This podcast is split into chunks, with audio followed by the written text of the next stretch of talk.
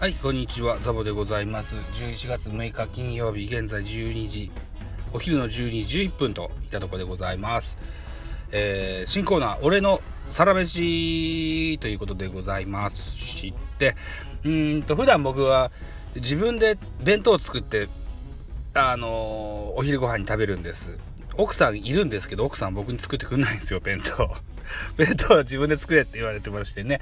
ただ今日はですよ、普段よりも1時間早起きして1時間早く会社に行かないといけなかったもんですからね。そんな余裕がなかったもんでね。今日のお昼はカップラーメンにしました。カップラーメンも今テレビコマーシャルでやっております。カップヌードルのあ新しい、えーやつ。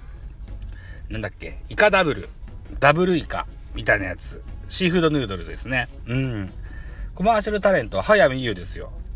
うん、自分の持ち歌をね替え歌にしてコマーシャルソングにしてますよね。うん、でねダブル以下になってあの新しい味わいとか書いてあったんですけどね。うん。